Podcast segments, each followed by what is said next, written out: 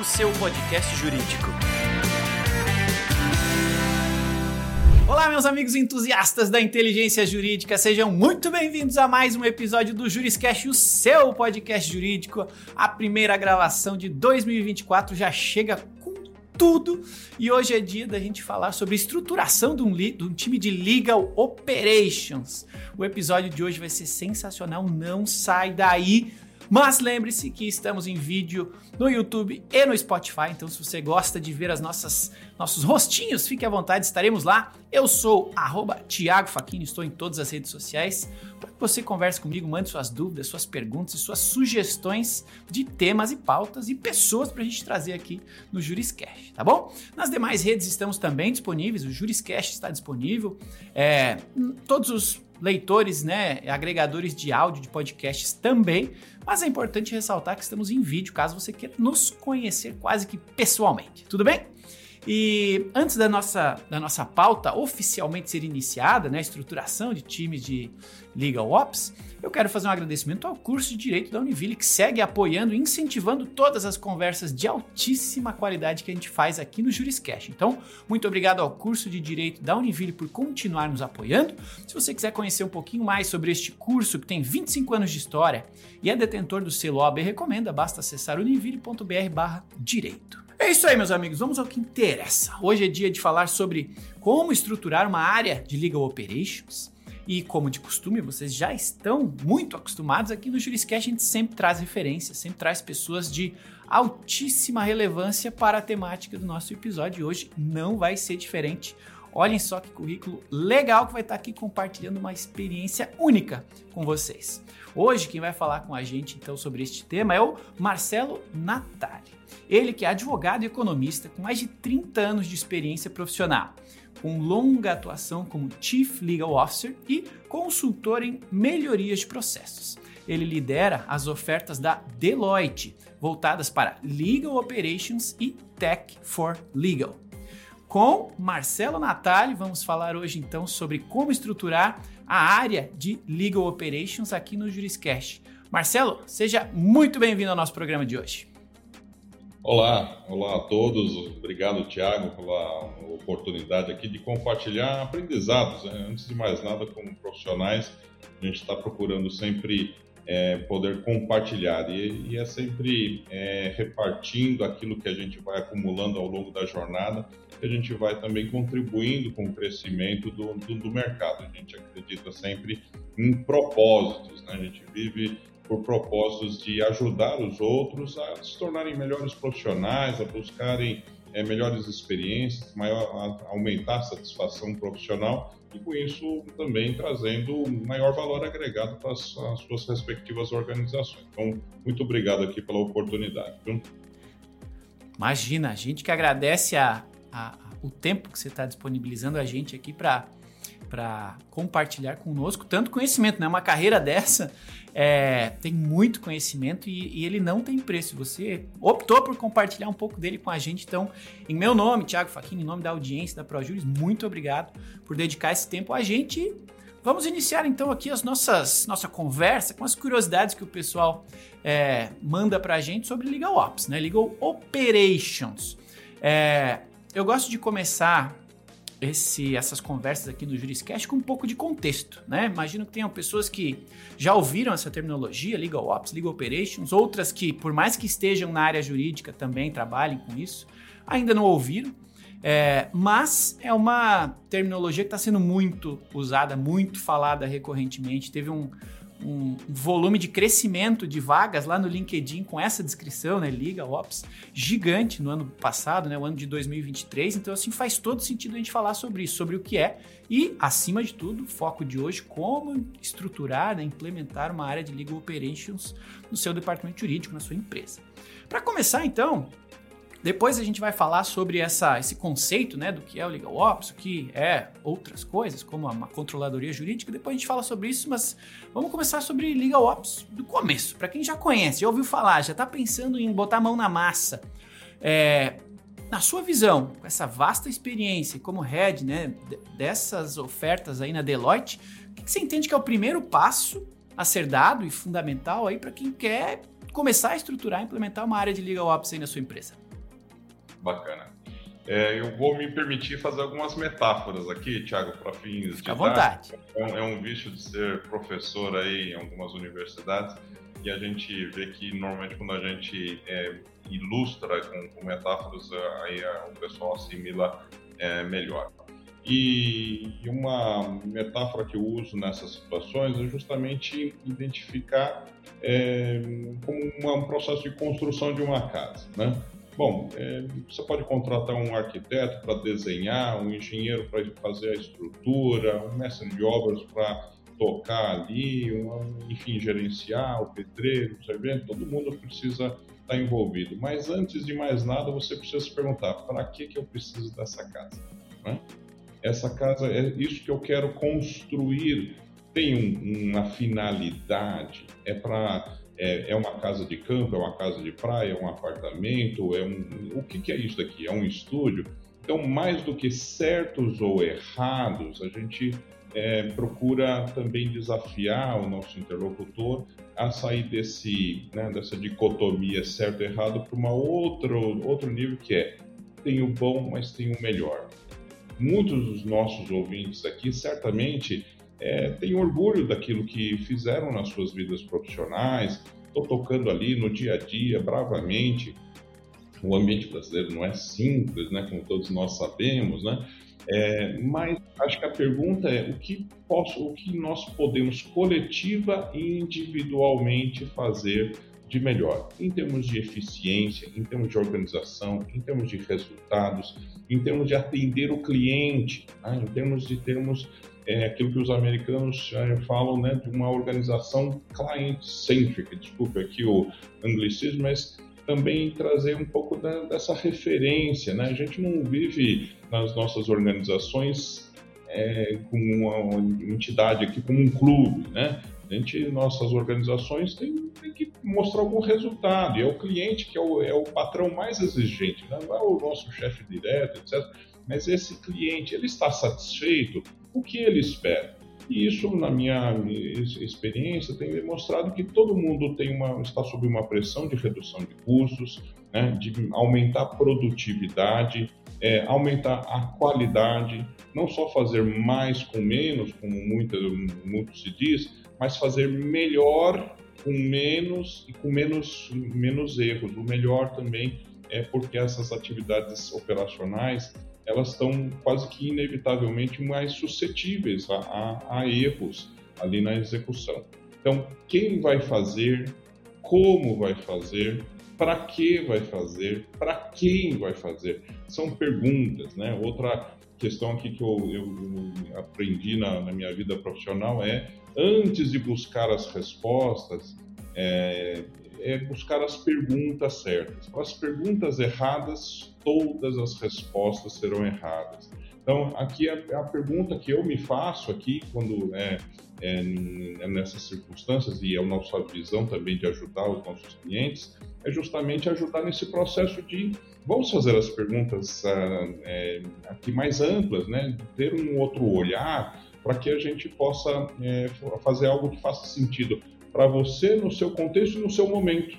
Eu também tenho essa perspectiva de maturidade. Algumas organizações estão mais maduras, outras menos maduras, e não adianta, às vezes, você forçar é, um pacote pronto, algumas soluções é, enlatadas que não vão fazer sentido no seu contexto. Então, essa flexibilidade também para reconhecer as circunstâncias, o entorno de, desse, desse ambiente é importante. Então, organizando aqui um pouquinho melhor de maneira sintética.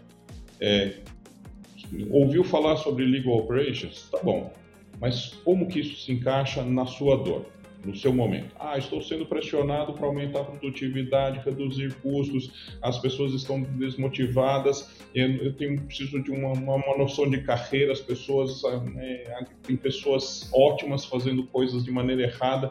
Como é que é isso? Legal operations pode ajudar? Sim. Resposta curta, direta e reta é sim. E o exemplo também que a gente faz referência é o famoso tripé pessoas, processos, tecnologias. Legal Operations fala muito deste tripé. Se você quer reorganizar sua, as suas atividades, você não adianta você apenas separar algumas pessoas para fazer algumas atividades. Quais os processos que as pessoas vão fazer? Com quais te ferramentas, tecnologias elas vão fazer? Muita gente vai sai no mercado, compra tecnologias, depois de um tempo se frustra. Por quê? Porque tinham pessoas ótimas das suas funções, mas que não estavam vocacionadas para operar aquelas tecnologias. E aí culpou a tecnologia, mas a culpada não é a tecnologia. Então, acho que aqui eu só estou levantando algum, alguns temas que a gente vai explorar melhor aí na, na, na, ao longo da nossa conversa, Thiago. Sim. Legal.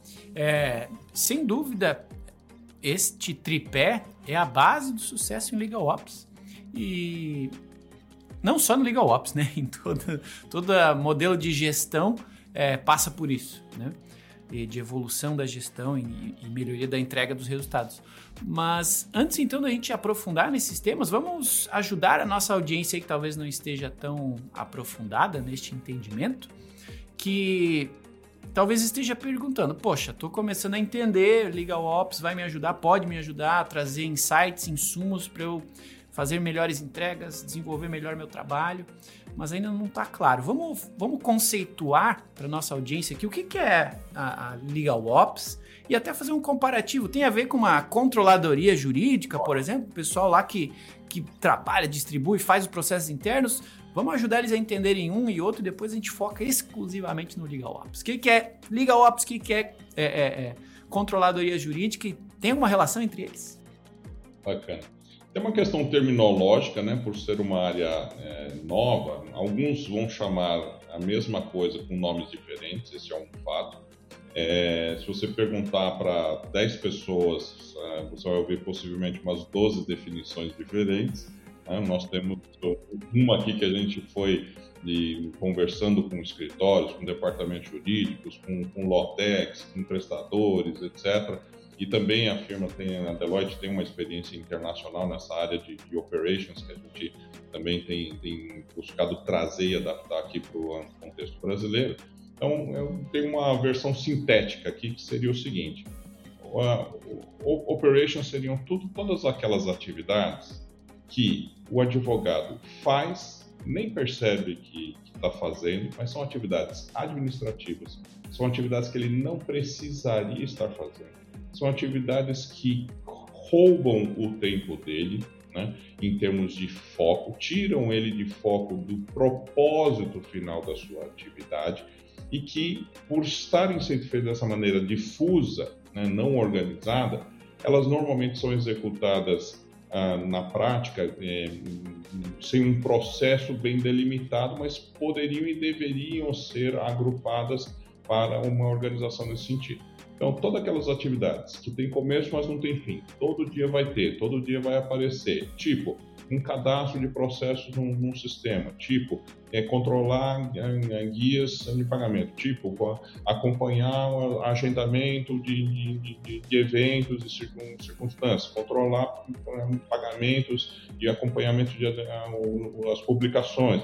Enfim, nós já mapeamos mais de 30 diferentes atividades em que é, poderia, caberia uma, um, uma parte de operate conexa ou combinada com a atividade do, do advogado. A gente tem um, um cálculo de cerca de 20 a 30% de atividade do tempo de qualquer advogado, seja de um, uma, um departamento jurídico, seja no escritório, ele está é, despendendo em atividades que não precisariam ser feitas. E isso é relevante por quê? Porque todo mundo está sob pressão de aumentar a produtividade, e aí você vai esperar o quê? Você vai um advogado trabalha 30 horas por dia? Isso não é sustentável, isso não é, não vai redundar numa solução permanente para isso. Então, a ideia aqui, e, conectando com outros temas, né, realmente é passar um bisturi. Como é que eu separo onde está a atividade principal, o core da coisa, e aquilo que é o acessório, mas que sem um não é, o outro não, não funciona bem. Então, tem uma terminologia É, Para nós é a mesma coisa, resumindo também, controladoria jurídica cabe em legal operate e, e vice-versa, é muito mais uma questão de terminologia. E as, os escopos você pode fazer algo bastante flexível dependendo das necessidades.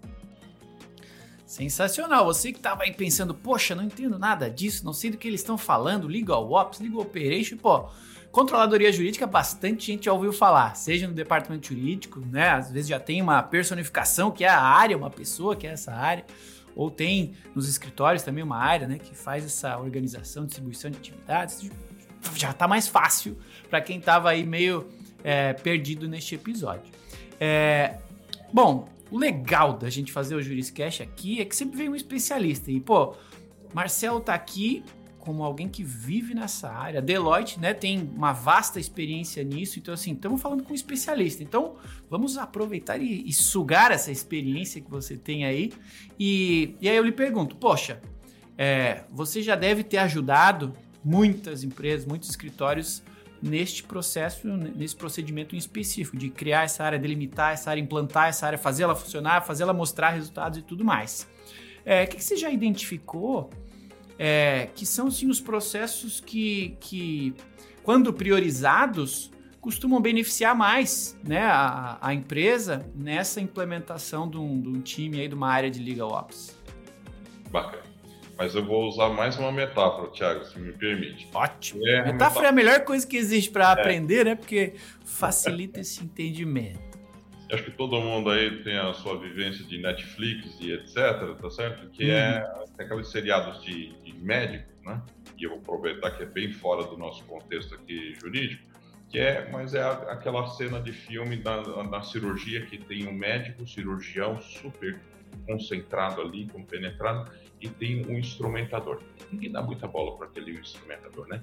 Mas ele, sem falar nada, o instrumentador é o cara que está sincronizado com o cirurgião e na hora que ele lhe dá a mão assim, ele recebe o, o instrumento certo para produzir o resultado adequado.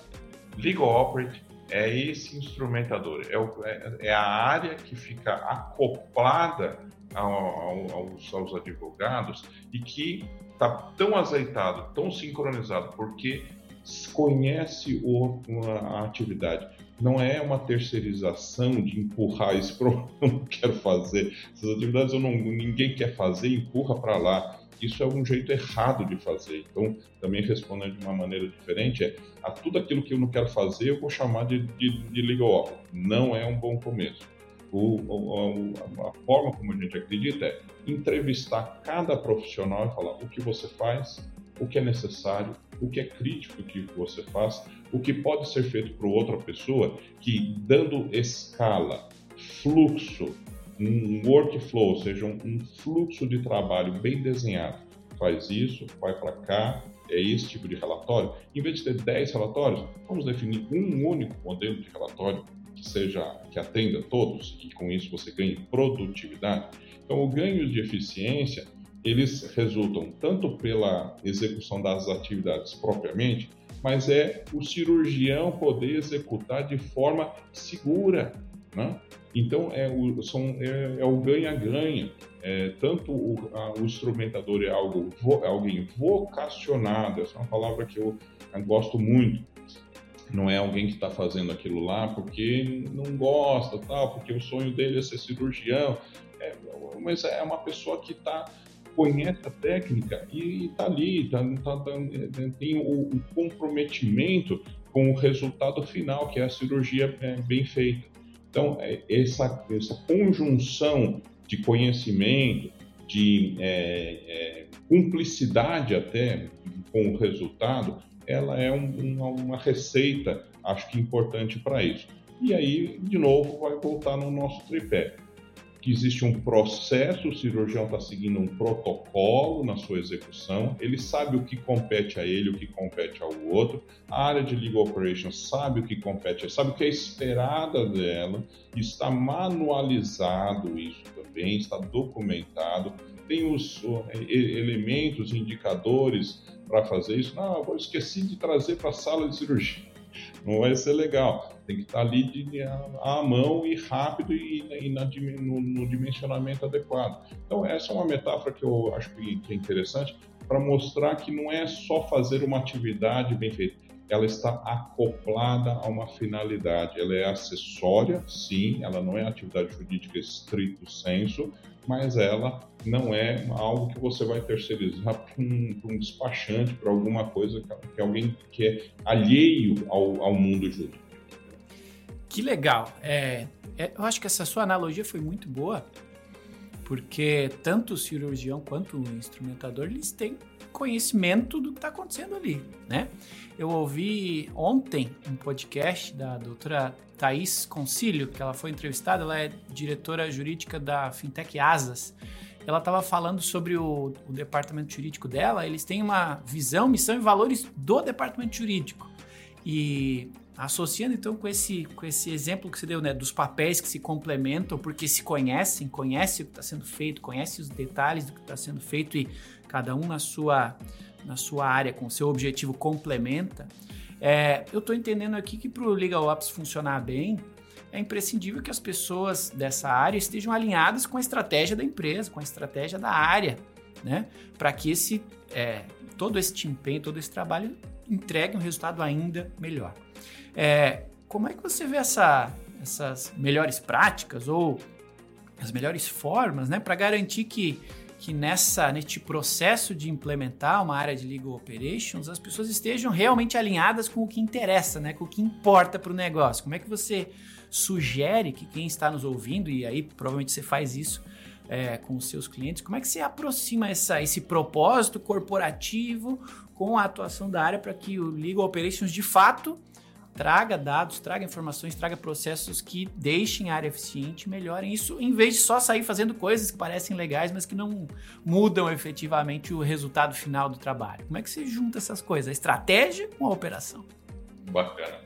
É, isso me faz lembrar um evento que nós fizemos, em que nós colocamos uma, uma de legal, né, uma, uma vice-presidente de jurídica, e um escritório para conversar, e o tema era como a área de legal operations pode ser um facilitador nesse processo. E isso toca em estratégia como? Porque normalmente as pessoas veem o Legal Operations, ah, isso aqui é uma área de suporte, é um back-office é, simplesmente. Mas, a nossa forma de ver, o Legal Operations pode ser justamente uma ponte, uma conexão para outras coisas. Por exemplo, com ter um time dedicado a fazer coisas que todo mundo sabe que são importantes, mas que não tem braço ou não tem é, o foco né, é, para isso. Exemplo, a questão da é, transformação digital do departamento jurídico. Já ouviu falar nisso, Thiago? Todo mundo quer falar, não, vamos fazer a transformação. E às vezes isso vem de fora, né? Às vezes vem o, o, o diretor-presidente, vem alguém do conselho, vem alguém do, algum, poxa, mas esse departamento jurídico aqui está antiquado, é resistente a mudanças é, vamos fazer a transformação digital disso. E aí, o que, que é a reação imediata? Bom, mas o que, que isso tem a ver com a estratégia? Por que, que a transformação digital ela é importante? Né? Tem que ter um, uma finalidade.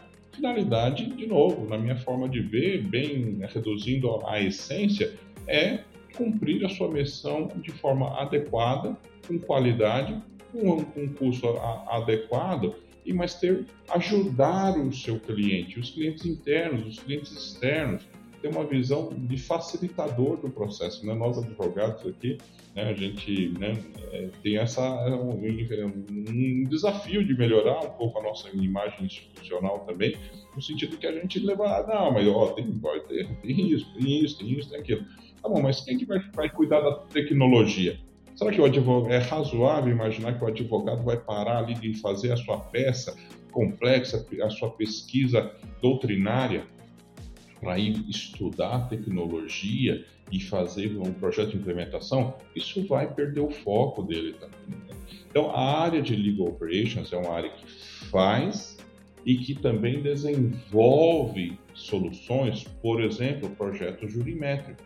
O que o advogado precisa é dado já analisado. Ele não vai querer, ele não, não é vocacionado para pegar um banco de dados e ficar ali desenvolvendo uma, uma, técnicas jurimétricas. Ele precisa do resultado. Então, a área de legal operations, além de fazer a parte do dia a dia operacional, ela também é a área adequada que vai construir é, ferramentas, etc., para deixar o cliente mais, mais feliz em termos de relatórios adequados, para trazer um fluxo de comunicação entre o escritório e o departamento jurídico. A gente escuta críticas dos escritórios que, poxa, eu tento me modernizar, mas o departamento jurídico também não é, não está aberto a uma modernização e vice-versa, né?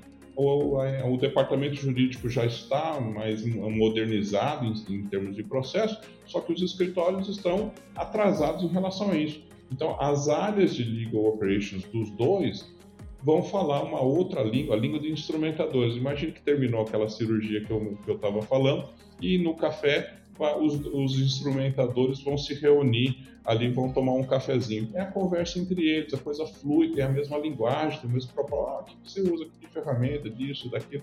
Então, é diferente do cafezinho que os, os advogados estão tendo em um outro canto, entendeu? Mas todos com o mesmo propósito. Sensacional, tem muito a ver com o que você está falando aqui, tem muita coisa em comum mesmo. É, eu até conferi agora há pouco aqui no, no episódio 66 aqui do Juriscast, a gente falou com o Dr. Guilherme, que ele é o Legal Ops da, das lojas Renner, né, do grupo Renner. E muito do que ele falou, você tá, tá, tá citando aqui também, então faz total sentido. E, e uma coisa que vocês falaram e que é importante a gente fazer um tópico aqui na minha visão é que o papel é, dessa área, né, dessa estrutura, dessas pessoas, ele começa a ficar claro e tanto você quanto eles falaram, poxa, tem uma relação direta com tecnologia para a gente conseguir fazer isso, conseguir fazer de forma diferente. E, de fato, não é o papel, normalmente não costuma ser o papel desse, desses advogados é, tratarem dados, né? Eles tratam o resultado que esses dados demonstram, né? Eles usam estes dados para tomarem decisões melhores, mais rápidas, mais inteligentes e, por consequência, quando a gente fala em legal ops, até o nome por ser em inglês, as pessoas podem acabar tendo essa uma impressão errada de que, poxa, vou ter que virar especialista em tecnologia, vou ter que aprender a programar. E não é isso, né? Na minha visão, e quero confirmar se é isso mesmo com você, a tecnologia tem um papel imprescindível para fazer é, as coisas acontecerem dentro de uma área de legal ops, mas não é o foco dessas pessoas, né? A, a, relação tecnologia versus pessoas é um pouquinho diferente, ou não? Estou entendendo errado? Não, super interessante que você traz. É claro que, assim, uma visão geral da sociedade, é, todos nós, como consumidores, né, como cidadãos, nós somos muito mais tecnológicos do que gerações passadas, certo? Acho que todo mundo tem na família ali uma, uma tia de mais idade, uma, uma, uma, avó, não sei o que, que vê o celular e ainda olha aquilo, meu Deus, o que, que é isso daqui, né? É, mas para nós, é, precisamos fazer cursos para usar um celular? Ele é intuitivo. Um dos é, elementos importantíssimos da tecnologia foi de que ela não só aumentou sua capacidade, mas ela se tornou mais fácil em termos de usabilidade. Essa é uma palavra é, não tanto explorada, mas que eu acho importante trazer para cá, Tiago. Porque as críticas que nós ouvimos dos advogados em relação à tecnologia é justamente isso Poxa, o cara veio aqui, vendeu a tecnologia, nossa, na mão dele funcionava bom. Que maravilha. Passou três meses, o advogado fica olhando para a tela e fala: Meu Deus, e agora? A usabilidade. Cadê o. É, então a usabilidade ainda não está aqui, nem no patamar aqui, sem fazer propaganda, mas enfim, no iPhone como, como ícone aqui até na nossa sociedade moderna. Né? Todo mundo já ouviu essa história de que tem mais tecnologia embarcada no iPhone do que tinha lá no, no, no Apollo 11 que foi para a Lua. Mas, é, mas não evoluiu de uma forma é, de ser algo difícil, de, de, você ter que andar com um engenheiro é, de cientista de dados ao lado para fazer uma ligação telefônica. Tá certo? É, a tecnologia ela evoluiu nesse sentido. Claro que as tecnologias voltadas ao mundo jurídico elas ainda estão em processo de maturidade. A gente precisa ter essa perspectiva também é, de momento. Ao contrário de outras tecnologias, por exemplo, na área contábil, fiscal, financeira, você tem os DRPs é, globais que eles estão em outro estágio de maturidade natural, não é uma crítica. A gente tem que é, entender também que essa é uma, uma, linha evolutiva natural que a gente vai ainda ver esse, esse processo. Agora, os, então, respondendo aqui em duas, duas partes. Sim, os advogados, todos nós, falo por mim, falo por todos os, os nossos clientes, aquilo que a gente tem interagido, todos nós seremos mais tecnológicos ao longo do tempo. Né? Mas nós precisaríamos discernir o que é dado do que é informação. Antigamente você trabalhava muito assim, poxa, eu preciso pegar é, dados, tal, mas hoje você tem uma, uma, uma é, super oferta de, de, volume de dados, terabytes e terabytes de dados, mas o, o desafio agora é como é que eu extraio informação relevante dessas bases de dados. E elas existem de, de maneira difusa, etc. Isso já já vou entrar um pouquinho, talvez, falar de, de IA, que é também, todo mundo fala disso, mas e daí, como é que, é, como é que IA fala para um, um, departamento jurídico, afeta um departamento jurídico e, e o legal operate em, em, relação a isso? É justamente porque qualquer é, tecnologia vai ter que tratar dados e só todos os dias, Tiago, a gente vai é, discutir com clientes, a gente vê que os bancos de dados eles estão problemáticos porque tem muita gente mexendo ali. Ele é quase que, vai, exagerando aqui, um terreno baldio. Todo mundo descarrega aquela né? todo mundo mexe lá, vem uma parte daqui, uma parte de lá. No primeiro dia tá lindo, passou três semanas, já tá.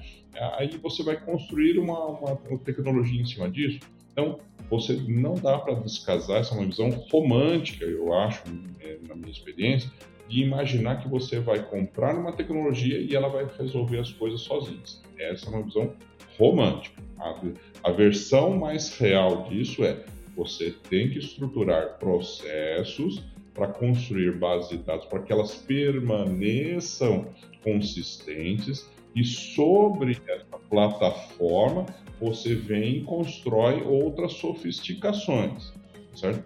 Que é a jurimetria, que é tecnologias preditivas, que é o IA, é, etc. Mas está todo mundo olhando chantilly, mas ainda ninguém foi né, comprar os moranguinhos para ter a base sobre isso. Né? É isso aí, meu amigo Dr. Marcelo falando com a gente sobre como estruturar um time de Legal Ops. Ele que trabalha aí na Deloitte está trazendo a experiência dele, dos clientes deles, tudo isso aí acumulado para você e eu aprendermos juntos com ele e aplicarmos aí nas nossas rotinas. Quero solicitar a você que está aí nos assistindo, nos ouvindo, que você avalie este episódio aí na plataforma onde você esteja. Né? Se for no, no YouTube, deixa aí o seu joinha. Se for no Instagram, deixa o coraçãozinho. Se for no Spotify, deixa as estrelinhas. Seja onde for, avalie para que a gente continue trazendo sempre profissionais de altíssimo calibre aqui, como o Dr. Marcelo, é, e ajudando você, eu e todas as pessoas aí da, da, do mundo jurídico a continuarem agregando conhecimento para que façamos com ele um mundo jurídico cada vez mais próspero, né? um ecossistema jurídico cada vez mais próspero com o conhecimento que a gente compartilha com vocês, tá bom? Não deixe então de avaliar este episódio, deixe o like, deixe o coraçãozinho, avaliem que vai nos ajudar. E claro, é, me sigam também, arroba Thiago Faquini aí nas redes sociais, lá no Instagram, no LinkedIn, no Twitter. Vai ser uma alegria conversar e socializar com vocês. É, as redes sociais às vezes parecem que estão perdendo esse papel de socialização. Fiquem à vontade, conversem comigo, vai ser um prazer. Bom, é, falamos da tecnologia, eu como representante aqui da, da área tecnológica também assino embaixo o que você falou, não há transformação sem investimento é, de, em processos e pessoas, né? A tecnologia não faz nada sozinho, por mais que pareça hoje em dia, né, que o chat GPT faz tudo, é, mas ainda não é assim. E, e tem uma outra coisa que quando fala em tecnologia, as pessoas diretamente associam, que são custos. Né? Então você, é, Marcelo, você, Deloitte, tem uma experiência vasta de terem ajudado muitas pessoas a estruturarem sua área de legal ops, melhorarem seus processos, melhorarem seu stack tecnológico. É, mas a pergunta, inevitavelmente, vem, poxa, e o custo disso? É, eu sei que não dá para a gente falar de custo porque cada caso é um caso, mas a minha pergunta é: como é que é a sua visão nos casos onde você trabalhou, nos clientes onde você já ajudou, é, essa relação de, de valor agregado e de, de ROI ou de custo de aquisição, né, de se pagar um projeto desse? É, como é que, que, que você começa essas conversas? Onde que você olha mais para ajudar os seus clientes aí é, nessa questão de custo? Porque o, os departamentos jurídicos em geral já são vistos como uma área de custos, um setor de custos, né? Muita gente tem dificuldade em perceber o benefício financeiro do departamento jurídico. Poxa, se a gente atrela isso a uma a esse, esse histórico, né, não tão uma visão não tão positiva, sem conseguir demonstrar que este investimento aqui em criar uma área de legal ops, investir na melhoria desses processos, é, se paga, poxa, a gente tem uma, uma bola de neve. Como é que você sugere que a gente comece a falar sobre esse tema, indique esse tema, onde que está o segredo aí da sua experiência em ajudar esses departamentos jurídicos, esses escritórios a comprovarem né, o valor agregado de investir nisso, de fazer esse tipo de movimentação para para em busca dessa prosperidade aí que uma área de legal ops pode de fato trazer. Como é que você demonstra isso? Bacana, é bem interessante sua pergunta. É, a teoria da administração diz que você só administra de fato aquilo que você mede. Né?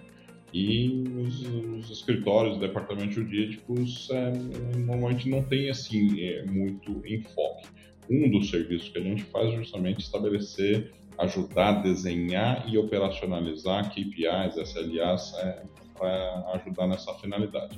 Mas falando em termos de, de custos, acho que eu, eu, vou ilustrar também com situações concretas aqui que acho que tangibiliza melhor. Né? Um dos nossos é, clientes, ele nos procurou né, para implementar a área de Legal Operate e ele textualmente falou o seguinte, eu tenho medo de ganhar um novo cliente. Porque se eu ganhar um novo cliente, vai abrir o bico. Eu estou operando aqui já no, no, máximo da minha capacidade. Se sai uma pessoa, eu não consigo repor, porque as, os processos estão na cabeça da pessoa. Foi uma, pessoa. Né, e, a, ou, e, às vezes é um caso assim, põe cinco estagiários lá e chama isso de área de legal operate. Bom, acabar o estágio dessas pessoas, você vai fazer o que com a sua área de legal operate, né? Então, é, tem uma visão de que ah, vou reduzir o máximo de custo e que isso vai ser o benefício da área. O exemplo concreto que eu trago é: nós desenhamos um, um processo, desenhamos uma área, colocamos pessoas vocacionadas, estabelecemos os níveis de senioridade adequado, o escritório cresceu 50% com o mesmo custo. Então, aqui a mensuração é não é que eu consegui reduzir o custo, eu deixei de aumentar uns 50% do custo e permiti que o escritório inteiro crescesse. Eu tirei o medo dos sócios, dos advogados, de ganhar um novo cliente, com medo, aquele medo de simplesmente espanar o processo. Então, esse é um, um exemplo que eu acho que é interessante, porque ele é real e, e concreto. Em departamentos jurídicos, normalmente você tem essa questão também de, de, a seniorização que ela vai acontecendo de forma natural no, dentro de um departamento jurídico e às vezes o profissional que tem bacharéis aqui, um, um parênteses aqui, Tiago, que acho que toca nesse assunto que é, que é importante, que é para todos nós sabemos aqui a realidade do mercado jurídico brasileiro das faculdades, certo? Milhares de pessoas formando todos os anos, índice de aprovação da OAB aí, vou arredondar aqui 10%, às vezes tem um ano que é mais, que é menos, etc mas em torno de 10%. Então, para cada, uma, uma, cada advogado que, que forma, tem outros nove, outros nove, que são bacharéis, que estão fazendo o quê? Eles têm esse, todo esse potencial para ser justamente a área de legal operate, para ser aquele instrumentador que conhece e tem a intimidade com, com o processo e que tem um custo, realidade dos fatos, diferente em relação aos advogados. Então, é, nós sentimos a necessidade, quando nós estruturamos essa nossa oferta ao mercado, nós criamos uma grade de, de carreira para esse profissional de legal operate, porque justamente ele não encontra essa carreira dentro dos departamentos jurídicos, porque o departamento jurídico tem o quê? Tem carreira de advogado, só que aí custo de advogado. e aí ele não consegue repor isso. Então, como é que eu é, falo de custo em relação a um departamento jurídico? É repensando. Você tem 10 pessoas, lembrando aquela estatística de, de 20 a 30%, possivelmente você teria espaço. Você já, você só não percebe isso. Mas tem em, em full-time equivalent, em equivalente de, de pessoas e tempo, você tem duas a três pessoas que são, estão fazendo atividades administrativas, mas que se você separasse, destacasse e tivesse um custo adequado para isso, você poderia permitir um crescimento de atividades, aumento da eficiência, sem necessariamente aumentar custo. Então, quando fala custo, é, acho que tem o custo total, que é o que a, a parte visível do iceberg, mas é, eu costumo trazer esses outros elementos também. Para onde você está indo? Qual o propósito? O que, você está sendo cobrado? É resultado? São relatórios que o departamento jurídico está deixando fazer? E aquelas atividades que, que não são feitas, mas deveriam. E você não faz porque tem medo de, do custo disso daí também. Então, o, a questão do custo não é, às vezes, necessariamente reduzir, mas é fazer mais, bem mais, com o mesmo custo e de maneira mais eficiente. Legal, e eu já conversei com vários advogados quando a gente fala sobre esse negócio de demonstração de resultado, né, esse alinhamento com a estratégia da empresa. Poxa, o advogado fala com, com paixão, com amor, ele quer falar assim: nossa, este caso, nesse grupo de casos, a gente está utilizando essa essa teoria, essa tese, e a gente está indo nessa linha, e poxa, é, é, normalmente o dado que importa é, poxa, Quanto será que é provável que a gente perca? Ou quanto é provável que a gente economize? Não que isso aqui não importe, né? Importa super para o dia a dia, para a atuação, a estratégia técnica, jurídica é importantíssima. Mas para a gente demonstrar que esta estratégia técnica está gerando um resultado, a gente tem que falar do impacto financeiro, do impacto de tempo, né? Poxa, a gente está conseguindo responder, a gente está conseguindo peticionar mais rápido, a gente está conseguindo fazer as peças é, é, é, é, e os peticionamentos de forma mais automatizada, sim ou não, trazer um indicador que comprova isso, né? E eu vejo que tem muito advogado que tem dificuldade nessa, nessa transição do entendimento de como demonstrar os resultados e o Legal Ops, pelo menos as, as áreas de Legal Ops e pessoas que trabalham com Legal Ops que eu conheci, entrevistei até hoje, poxa, tem bastante clara essa diferença em transformar algo é, menos tangível em um indicador que tangibilize e demonstre, poxa, todo esse trabalho que a gente faz aqui, esse time pode ser visto nesse indicador aqui, e esse indicador também tem um histórico. Pô, antigamente a gente gerava, né, perdia tanto nesse tipo de processo dessa natureza, nessa região, com esse juiz, agora a gente veio perdendo menos, a gente veio mudando. Poxa, demonstra o número, e acho que é aqui que a gente tem que preparar a cabeça para quem ainda não está é, vivenciando isso, né? Perfeito, concordo. Bom, e um, o tempo voa quando a gente se diverte, né? A gente falou bastante sobre o, o início, né? Para quem ainda não tem uma área de legal ops, quem quer estudar, entrar na área, quem quer desenvolver na sua própria empresa, legal. Mas acho que até um, um fechamento legal aqui para nossa conversa, talvez a gente possa dar dicas também. Você, Marcela Deloitte, como já falei mais de uma vez, fazem isso, né? Ajudam empresas a fazerem isso, a criarem e evoluírem suas áreas de legal ops, etc. É, deixa aqui pra gente algumas dicas, é, ou a sua, sua opinião, seu, sua sugestão, para quem, poxa, já tem uma área de legal ops, a gente já conseguiu estruturar, já tem aqui no meu departamento jurídico um time, umas pessoas, tecnologia, a gente já faz algo. Qual é o próximo passo? A gente sempre quer, quer mais, quer melhor, dar o próximo passo. Qual é a sua visão, com base na sua experiência, para dizer, poxa, como é que a gente aprimora a nossa estrutura atual? Como é que a gente melhora? Como é que a gente expande? E como é que a gente decide? Acho que essa acho que é o mais difícil. Para onde, como que a gente decide para onde ir, para onde direcionar essa expansão? O que, que a sua experiência nos ajuda nesse entendimento? Perfeito. Aqui eu vou também fazer uma responder com uma provocação também intelectual aqui para nós como grupo. Né? Acho que é natural e, e, super genuíno é o desejo de crescer profissionalmente. Né? Mas muitas vezes eu vejo profissionais mais, mais novos que é, olham para cima e nossa, aquele é, diretor jurídico, nossa, cara bem sucedido, nossa, aquela VP jurídica, que, não, bem bacana, mas ele não faz uma análise de onde ele está, da onde é que ele gostaria de estar e como é que vai é, fazer a ponte para essas coisas. E um desafio aqui intelectual que eu faço é, para responder essa pergunta, de aperfeiçoamento, justamente, é um processo contínuo. Assim como as nossas carreiras, a evolução de um departamento jurídico, de um escritório, ele tem que ter esse compromisso de evolução contínua, pequenas melhorias, mas todos os dias. Esse é um, é um, é um compromisso, é um comportamento é, que precisa ser incorporado. E, é, nesse sentido, é, a provocação que eu ia fazer é: imagine que você seja, pode ser estagiário, pode ser diretor jurídico, você foi chamado para uma reunião de conselho, você, pô, todo mundo faltou, sobre você, vai lá, vai, vai lá no, perante o conselho da empresa, e, ou pode ser de um, de um cliente, e vai lá, me fale sobre o seu departamento, me fale sobre os números do seu trabalho. Você sabe quantos, quantos processos tem? O que ganhou, qual foi o índice de perda, o que, mesmo com isso, qual, qual o índice de erro.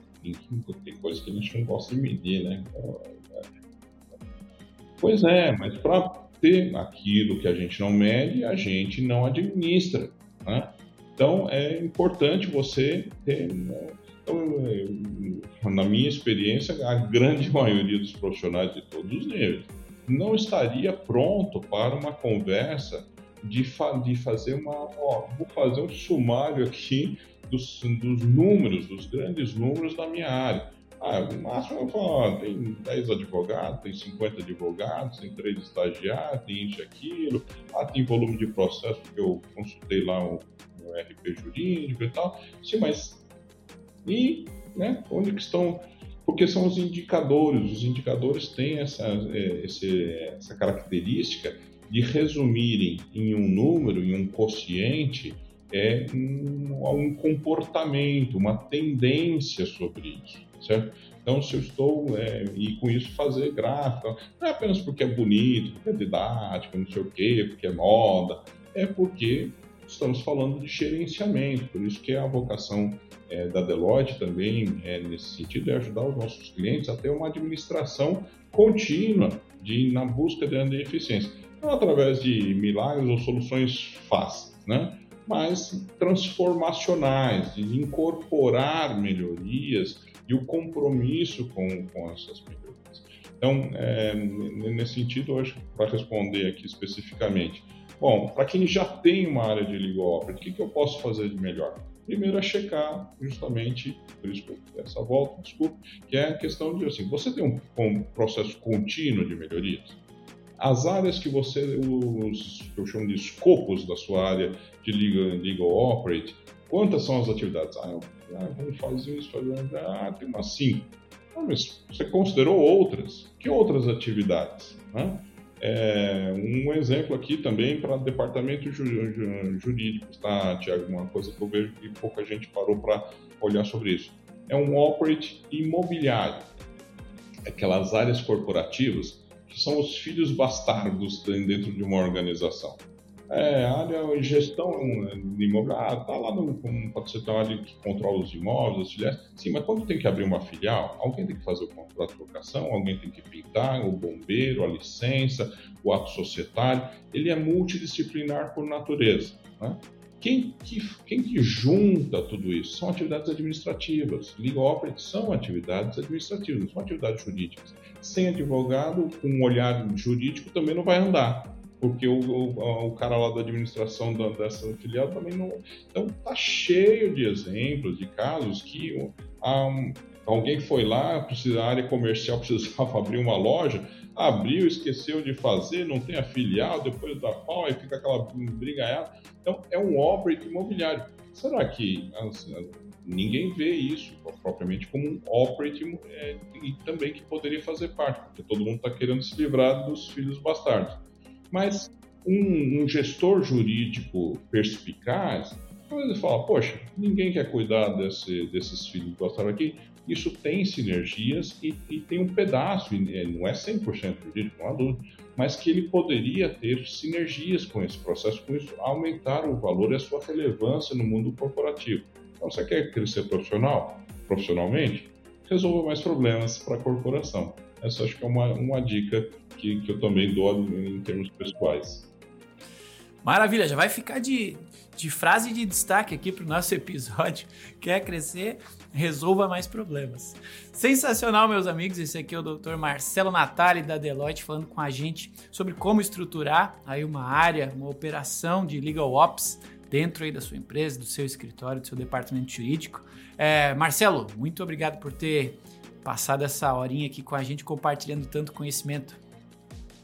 Poderia falar, falar muito mais, tem muito assunto aí. E caso vocês tenham interesse aí, podemos falar, marcar outras conversas aí também, Thiago. Muito obrigado, parabéns aí um, pelo sucesso aí que você tem alcançado.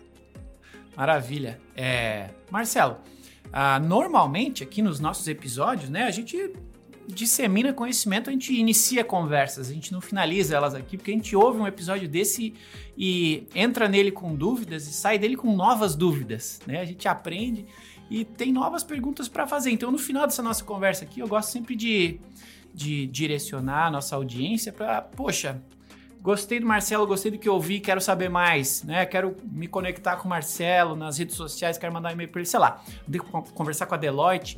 É, o que, que você recomenda aí para a galera que quer seguir conversando com você? Qual é a melhor forma de te encontrar e transformar esse início de conversa aqui num, num grande papo aí, numa história mais longa? Como é que faz?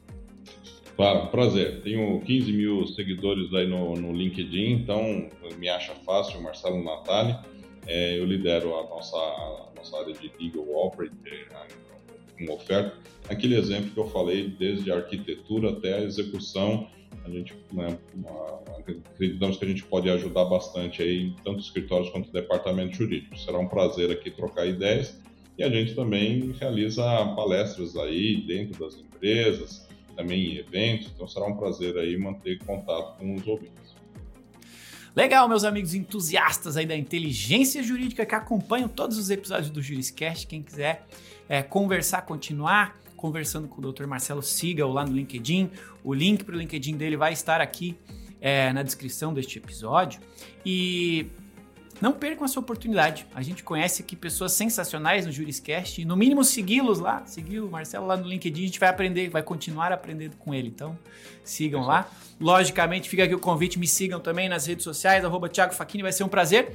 E, finalizando este nosso episódio, quero agradecer a cada um de vocês, em especial Marcelo, aqui em nome da audiência, em meu nome, em nome da ProJuris, muito obrigado por ter é, é, investido seu tempo aqui com a, com a gente, é, disseminando seu conhecimento. Muito obrigado. Agradeço também a audiência que nos acompanhou até o final deste episódio. Muito obrigado para vocês que nos acompanham aqui, que compartilham os episódios do Juriscast, que encaminham para os amigos. Muito obrigado. É assim que a gente é, segue ajudando a comunidade, o ecossistema jurídico, é disseminando conhecimento. Então me ajudem, compartilhem esse episódio aí com seus colegas que querem entender mais sobre Legal Ops, querem saber mais sobre esse tema. E fica o convite. O episódio de hoje terminou, mas todas as quintas a gente faz um novo episódio do Juriscast, o seu podcast jurídico. Então até quinta-feira que vem, obrigado e tchau. Tchau, tchau. Obrigado a todos. Você ouviu o Juriscast Produção e oferecimento ProJuris, plataforma de inteligência legal, líder no desenvolvimento de software para departamentos jurídicos e escritórios de advocacia, powered by Softplan. Conheça mais em projuris.com.br.